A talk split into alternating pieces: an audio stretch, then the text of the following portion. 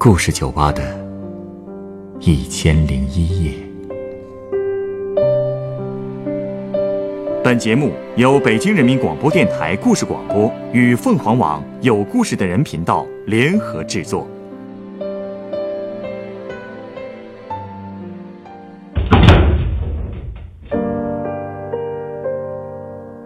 欢迎光临故事酒吧。今天来到酒吧的这位客人。向我讲述了当年他的邻居大小子家发生的故事。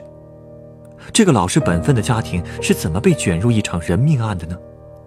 案件发生以后，一家人又何去何从呢？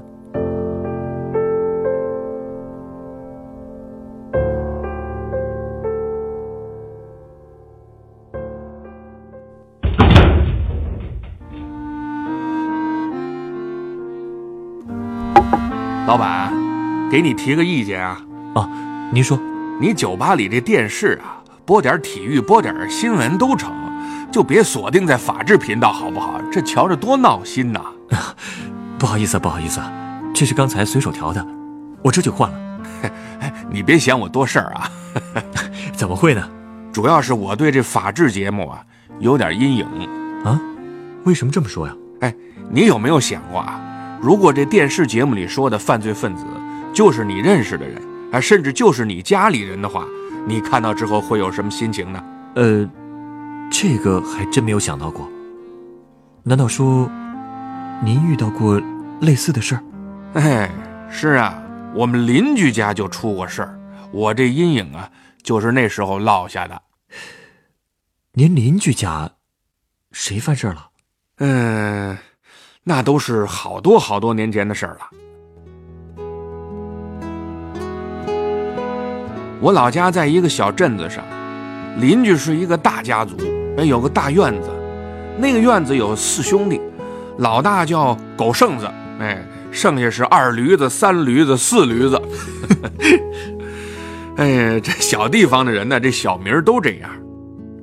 这四兄弟呢，还有个堂兄弟啊，小名叫大小子，出事的就是他。哦，他是因为什么？嗯。哎，这就得慢慢说了。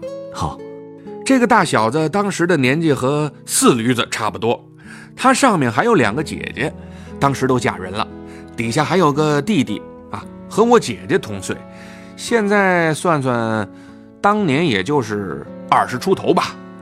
我们那个小镇呢，特产是苹果，而且守着铁路，其实还算是挺富的。我们就住在镇子中心。当时大家都住的是大杂院，虽然挤点吧，呃，也挺热闹的。而且当时社会风气也好，可以说是路不拾遗，夜不闭户，孩子也多，家家都有三五个。哎，大到上房揭瓦，小到刚会走路，是大伙都能玩到一块儿去。您就说随便推开哪家的门啊，端起碗就吃上一口，哎，爬上炕猫上一觉，那都是很自然的事儿。大小子和四驴子他们家这几个小孩也是天天在一块玩，品行也没什么问题。特别是大小子，人家妈妈就是一个很好很好的人，就是命挺苦的。怎么说呢？她呀，丈夫老早就去世了，所以只能一个人拉扯几个孩子，那日子过得很清苦。所以虽然当时也就是四十来岁吧，可是脸已经很显老了。即使这样，人家每天还是笑呵呵的。忙里忙外，大小子的弟弟很懂事啊，知道帮妈妈分担点压力。我就记得他曾经啊，自己搜罗了一大箱子的小人书，跑到火车站去摆地摊儿，做租书的生意，补贴家用。我们那种小站，时不常的会有几列绿皮火车停靠，不过一般的也都不太准时，所以等车的人呢，也就随手捡几本啊小人书翻翻。有时候我们这些小伙伴也会跑去看，当然我们就是免费的了。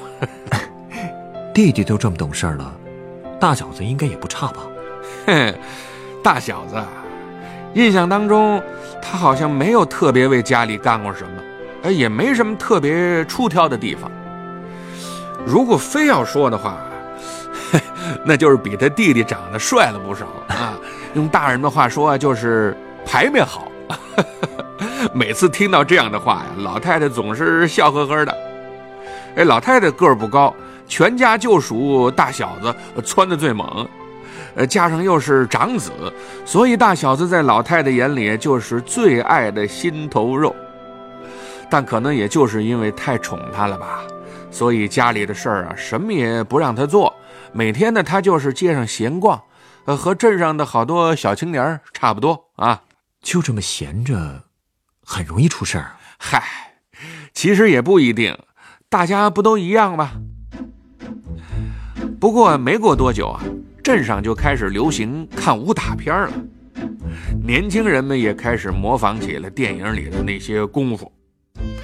也不知道什么时候啊，王家大院就成了一个据点了，大伙在里面是打打沙袋。啊，摔摔跤，举举重，哎呦，一群半大小伙子跟那儿闹腾，一直折腾到挺晚挺晚的。而且每次玩啊，这大小子肯定在场。他不会是最闹腾的那一个吧？哎，他还真不是，那四驴子比他更闹腾。不过大小子是场场不缺席就是了。而且出去查价，哎，也总有他。就算他不出手，对方也会记得有他这么一号。哎，他那股子劲儿吧。总有一种啊吃不透的感觉，所以让人看了挺犯怵的。当时我们镇上这帮小青年啊，也分帮派了，一言不合打架那是常有的事儿。哦，那应该叫约架。嘿打之前约好了时间、地点、人数，一切都得按规矩来。通常是单挑，两边都有助阵的。哎，其实就几下也完事儿了，也不恋战。有时候大伙儿刚围过来，还没看清楚谁跟谁呢，这架就散了。感觉跟北京这边的茶架也差不多呀。哎，您不会也凑过热闹吧？打确实是没打过，但是凑热闹嘛。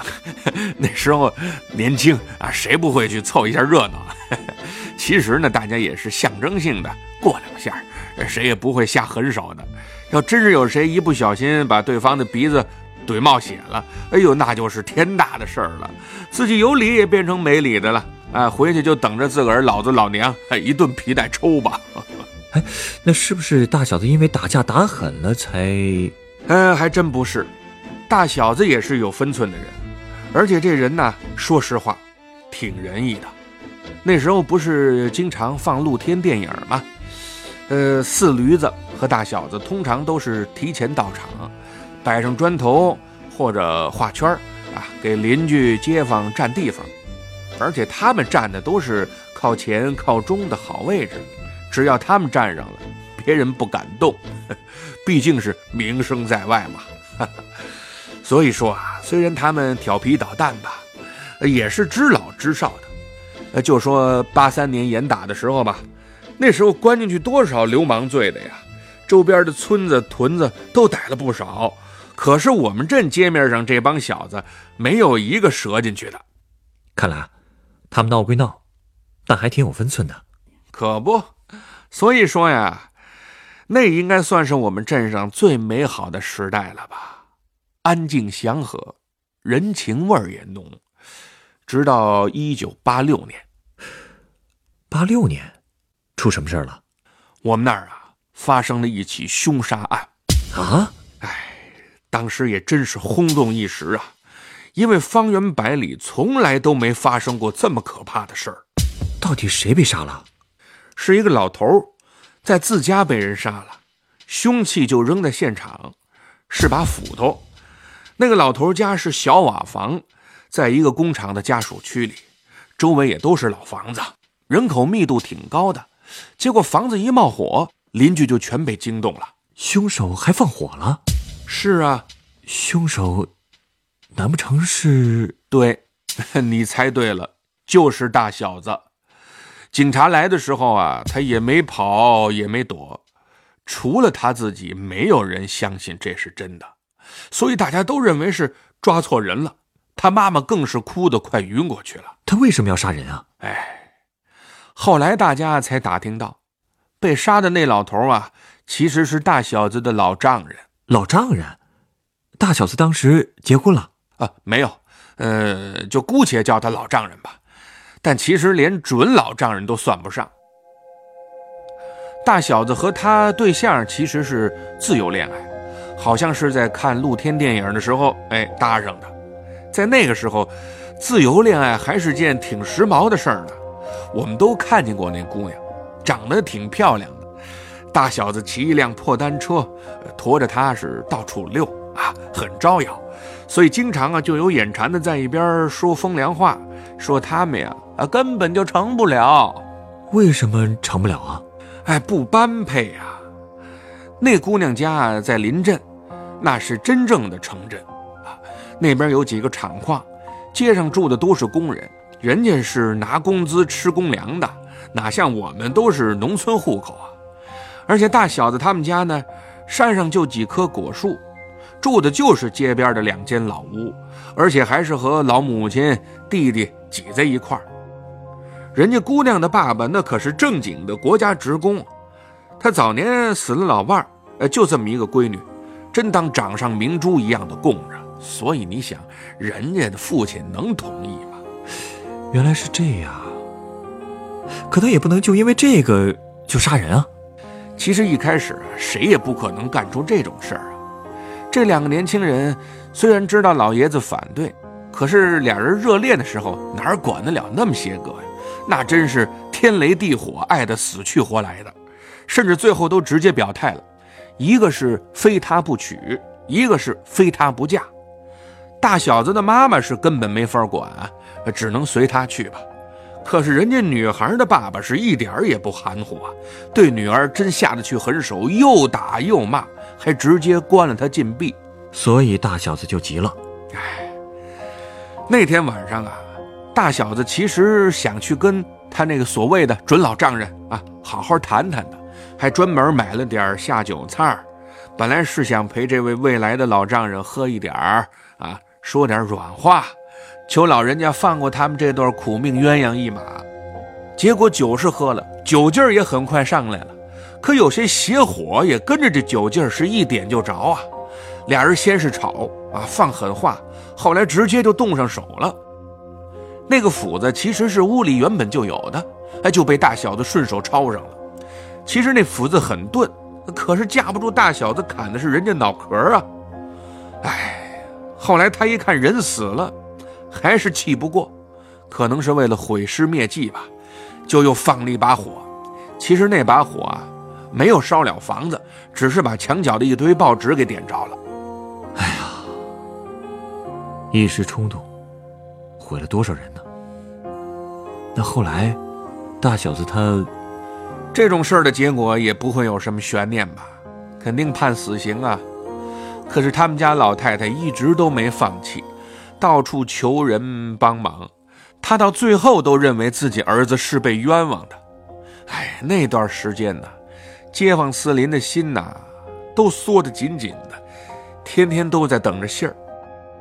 我记得有一次啊，老太太是磕磕绊绊的就回来了，人瘦了一圈，头发几乎全白了。当时老老少少都出来了，有的直接拉着他的手抹眼泪，有的围着他长吁短叹的。而他呢，就是一直哭啊，颤颤巍巍的，感觉来阵风啊都会把他吹倒了。当时我也在场，后来我的一个小伙伴啊把我拉出去了，还特别神秘的跟我说：“大小子没事了，没事儿？怎么说？”他当时跟我说呀，他妈妈去找律师了。呃，所以呢？嗨。其实当时我们农村的小孩从来没听说过律师是干嘛的哈！我那小伙伴呢也是道听途说的，所以连这个音都发不准。我怎么听都是律师啊，所以我第一反应啊还以为军旗呢。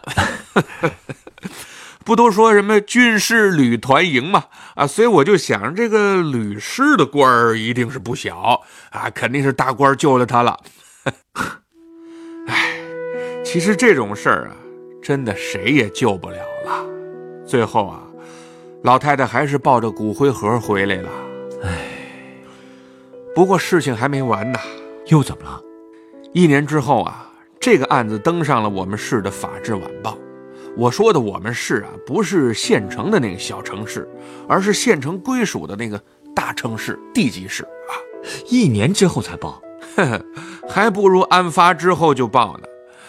当时报纸用了一个整版，把整个案子的来龙去脉写的是跌宕起伏啊，甚至还配了图了。其实当年那些法制故事啊，呃，根本不讲究什么时效性，人家看重的是故事性，所以还多了好多艺术加工的成分。你想啊，八十年代末的时候，人们能有什么消遣啊？呃，不就是看看电视啊和报纸吗？电视还不见得家家都有啊，可是家家户户都订报纸啊，所以这消息传的特别快。当时我们家也订了一份《法制晚报》，那篇文章我们都看，写的无非就是犯罪分子如何凶残狡诈，我公安干警多么的机智勇敢，最后是法网恢恢，疏而不漏。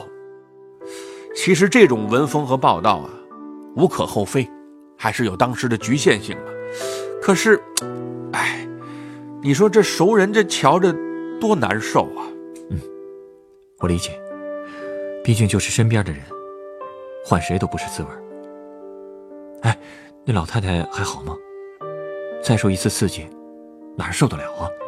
我们都没敢跟老太太说啊，也没人敢问，但可能多少她也会听到一点风声吧。哎。自打大小子骨灰被拿回来之后啊，他的照片就被老太太供在供桌上了。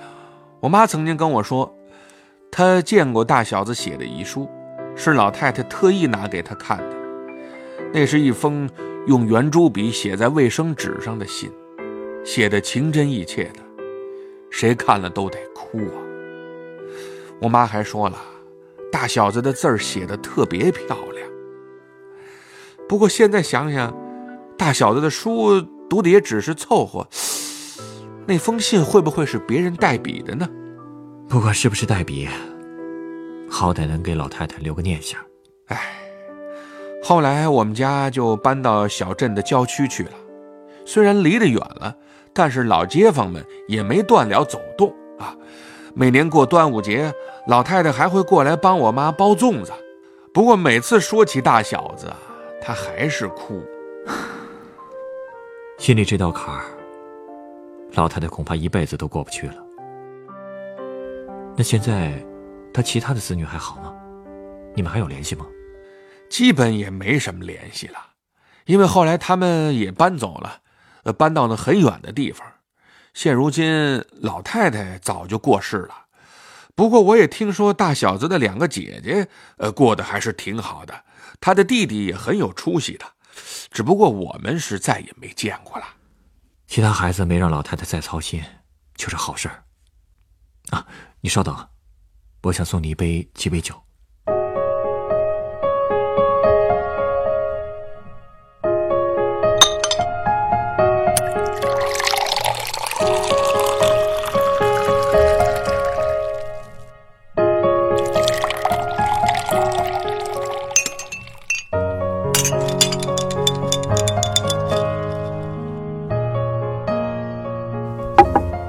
的鸡尾酒，它是由威士忌、干式金酒、白薄荷酒和柠檬汁调成的，名字叫做“飓风”。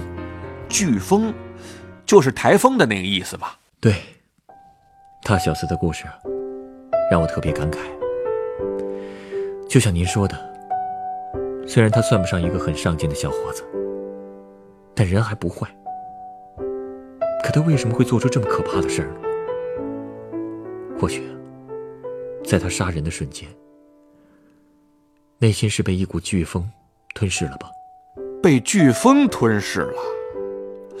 你说的飓风是指怒火吧？怒火只是一种表现。我觉得，飓风产生的根源很复杂：青春的躁动，对是非概念的模糊，还有责任感的缺失。虽说。那个年代大家都很淳朴，但那种淳朴，其实更多的是自然生发的。那时候很多成年人对于青少年的教育缺乏关注，很少有人向年轻人强调责任和法律意识，所以才会导致这种悲剧的发生吧。嗯，说的有道理。当时家里孩子多，大家都是放养的，稀里糊涂的就长大了。但是好在啊，现在的教育理念已经先进了很多了，无论是学校还是家长，已经很重视对青少年青春期的引导了。其实啊，所有人心中都会有飓风刮过的时候，只有把一些最基本的自我保护意识和尊重他人的意识深深的根植在孩子心底，当飓风刮来的时候，孩子们心里的那棵守护住底线的大树，才不会被刮倒。